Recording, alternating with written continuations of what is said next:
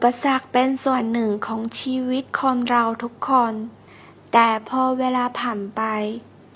เมื่อเราย้อนกลับมาดู ก็เหมือนว่ามันไม่ได้ร้ายแรงขนาดนั้น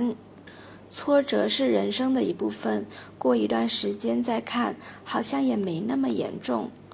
解析：อุปสรรค挫折ย้อนกลับ折回拓展โรคซึมเศร้า 抑郁症。荔枝 fm 出品